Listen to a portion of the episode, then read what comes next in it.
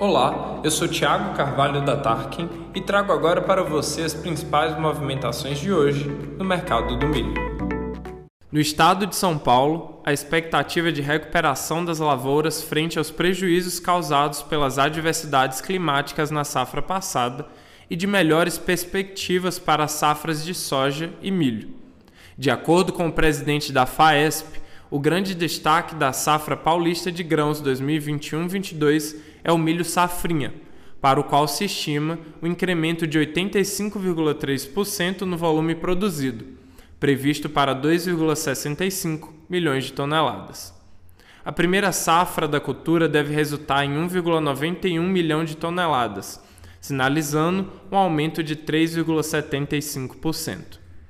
Os preços no estado se encontram mais estáveis a cotação Tarkin aponta 87,7 para Campinas, R$ 83,00 para São José do Rio Preto e R$ 84,00 a saca para Itapetininga. No aplicativo da Tarkin temos ofertas firmes de milho, sorgo e soja.